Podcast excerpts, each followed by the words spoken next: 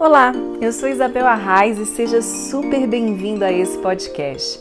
Aqui a gente vai conversar de tudo sobre o universo feminino, só que com muita fé.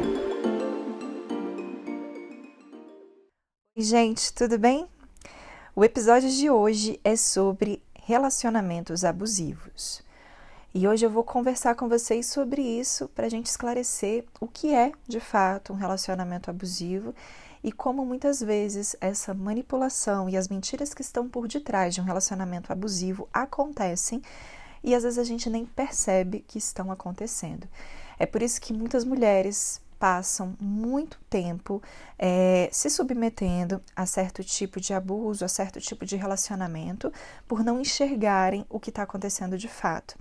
Faz parte dessa manipulação da verdade que um relacionamento abusivo ele é é, é construído na base dessa manipulação da verdade.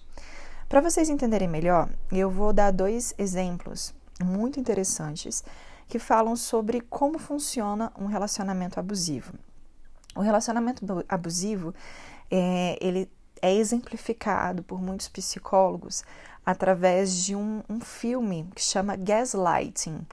Esse filme, esse filme chamado Gaslighting, da década de 40, é, ele fala sobre a manipulação através da distorção da verdade. Eu vou contar um pouquinho do filme para a gente entender e entender qual é essa analogia ou esse significado que está por detrás que nos remete ao relacionamento abusivo. Nesse filme, era um casal juntos, casados, e eles viviam na época, né? Não havia eletricidade é, energia elétrica como a gente conhece hoje eram as lamparinas, eram as famosas luz a gás, gaslighting, por isso o nome do filme. Então, o homem todo dia ele ia na, na luz, na lamparina e diminuía um pouco do fluido, do gás, e deixava a luz da lamparina à noite cada vez mais escura. Gradualmente, cada vez ele ia diminuindo um pouquinho daquela luz, daquele gás, e aos poucos a mulher ia se questionando: Olha, você não tá vendo? Tá ficando um pouco mais escuro, eu tô achando que a casa tá mais escura. Olha, você não tá percebendo uma diferença? O que que tá acontecendo? Não tá escuro? E aí ele sempre mentia e distorcia a situação. Não, não tô sentindo nada de escuro, isso é coisa da sua cabeça. Não, imagina, escuro não. Isso é coisa da sua cabeça provavelmente você está tá enganada, é impressão sua. E aí ele ia diminuindo, diminuindo a luz da lamparina até que literalmente não havia mais gás na lamparina. Então a casa e o ambiente ficou totalmente escuro. E aí ela pergunta: Ué, agora acabou a luz por completo. E aí ele vira para ela e responde: Luz? Que luz? Nunca houve luz aqui.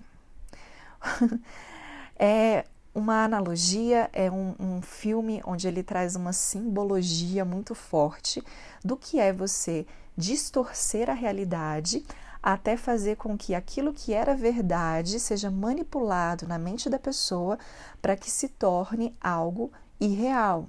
Então a pessoa passa até mesmo a se questionar se havia ou não luz, se era ou não verdade se tudo que ela viveu não era coisa da cabeça dela. Em alguns relacionamentos, as pessoas vivem isso de fato, né? As mentiras são tão recorrentes, tantas vezes distorcendo a verdade, que a pessoa passa a questionar as suas próprias faculdades mentais. Será que eu estou mesmo bem? Será que o que está acontecendo não é coisa da minha cabeça? Será que eu estou exagerando como ele está falando? Ou será que eu estou ignorando tal situação como ele está falando? Ou seja, a ausência completa de luz, até chegarmos à ausência completa de, de entendimento é, da situação do que está acontecendo. Esse é o primeiro exemplo, essa é a primeira figura, a primeira analogia que eu quero conversar com vocês sobre um relacionamento abusivo. Outra analogia que eu gosto muito de usar é o que a gente chama de mito ou alegoria da caverna. O mito da caverna ele não foi construído, não foi idealizado por Platão na sua obra República, né? Na obra, é, esse esse mito ele foi escrito nesse livro república. Ele não foi idealizado para ilustrar relacionamentos ou a convivência humana, não. Ele foi, na verdade, idealizado é, para ilustrar a, a política, a convivência social no âmbito político. Mas aqui, quando eu aprendi isso lá no curso de direito, lá atrás, uh, eu senti uma forte ligação e relação com a nossa vida, com as nossas relações é, em todos os sentidos, né? Especialmente com as relações sentimentais, homem e mulher. E aí eu vou falar sobre um pouco sobre esse mito do Platão, é, é a alegoria da caverna, e aí eu quero que você venha e reflita comigo a respeito. O que, que é, então, esse mito da caverna?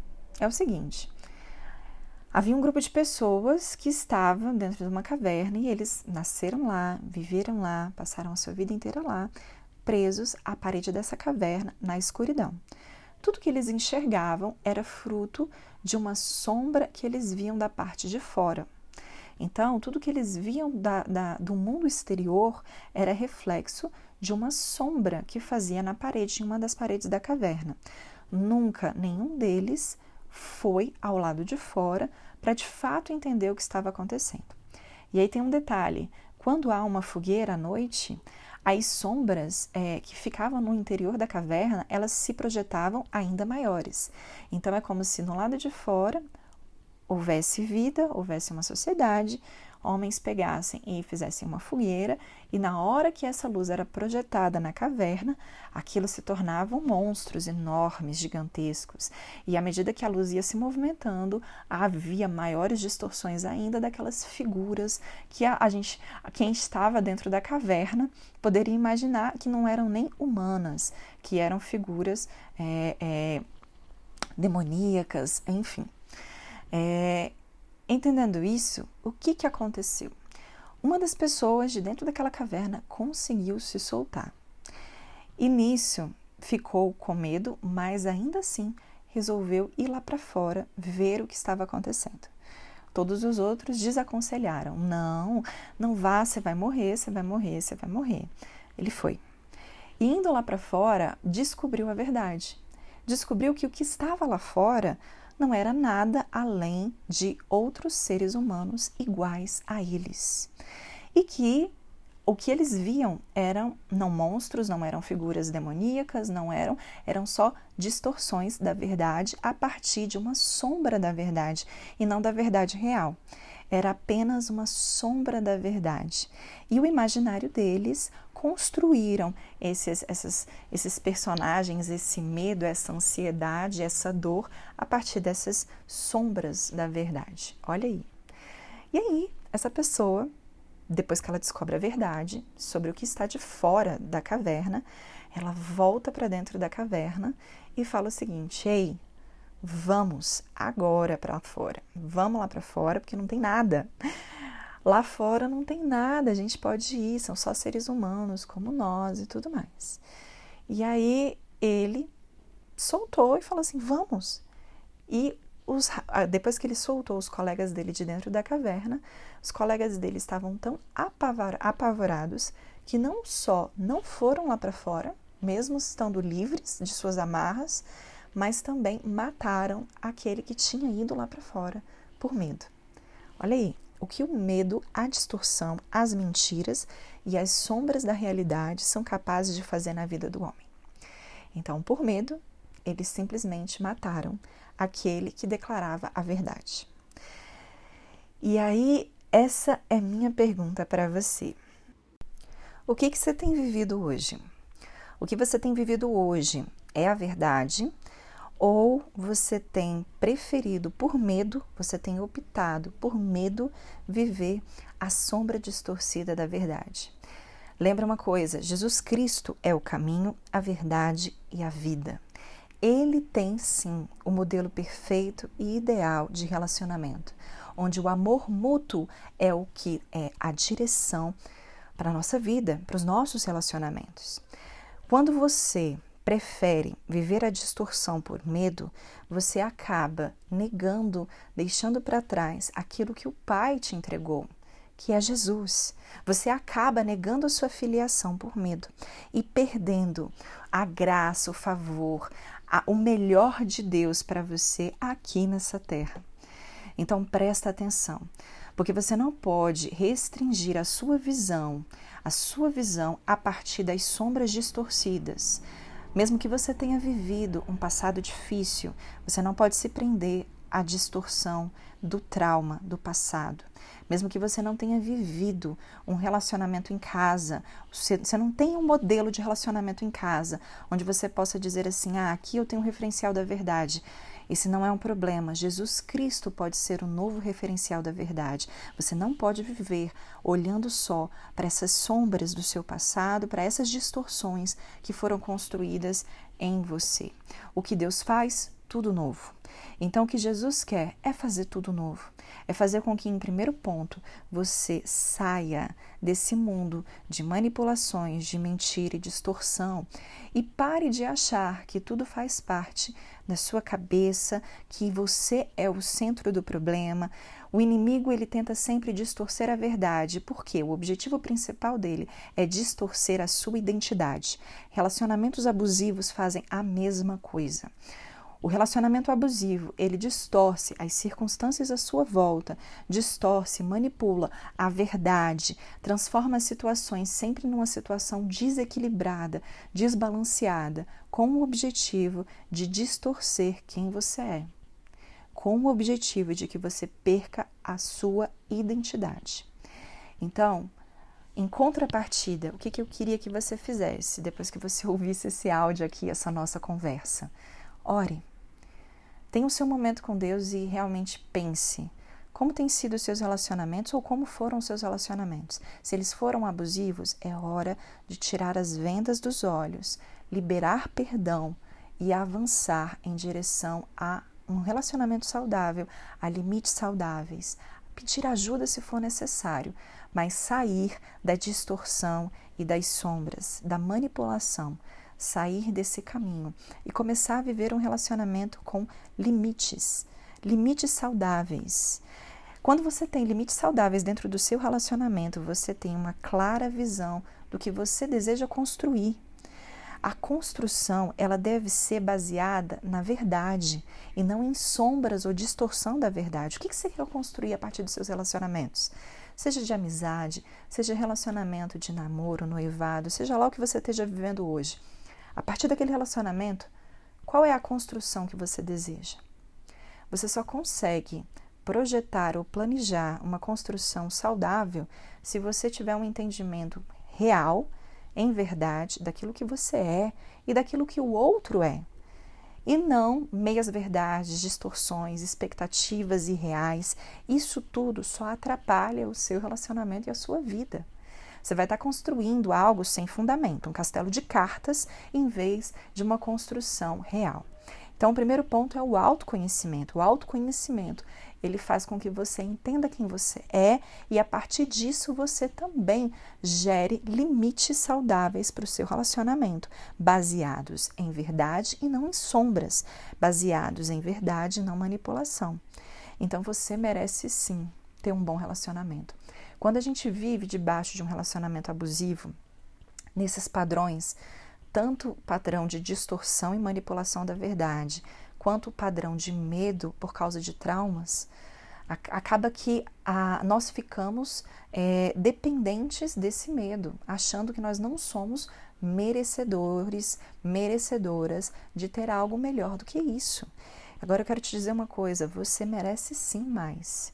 Você merece. Por que você merece?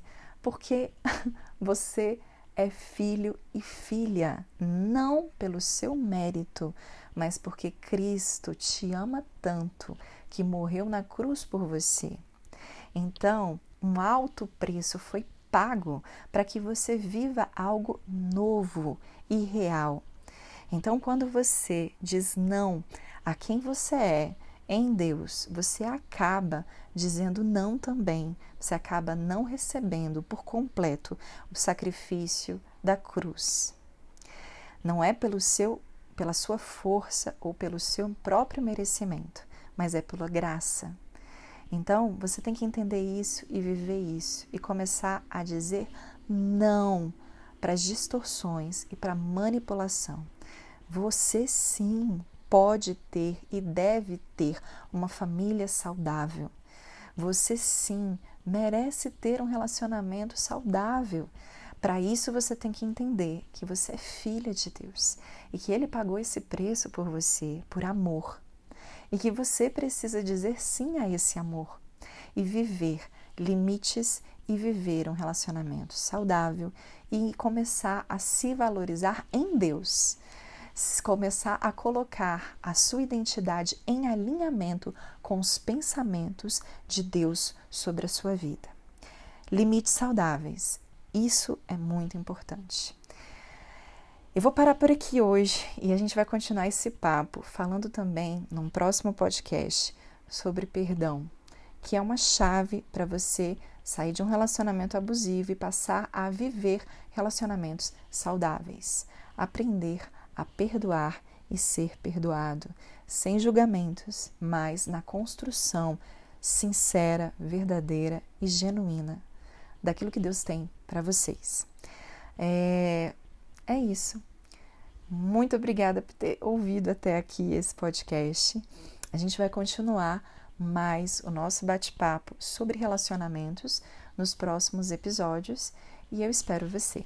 Um beijo. Chegamos ao final de mais um episódio. E se você gostou e quer mais conteúdo como esse, vai lá no meu Instagram, Isabel Arraes. É isso, até o próximo podcast.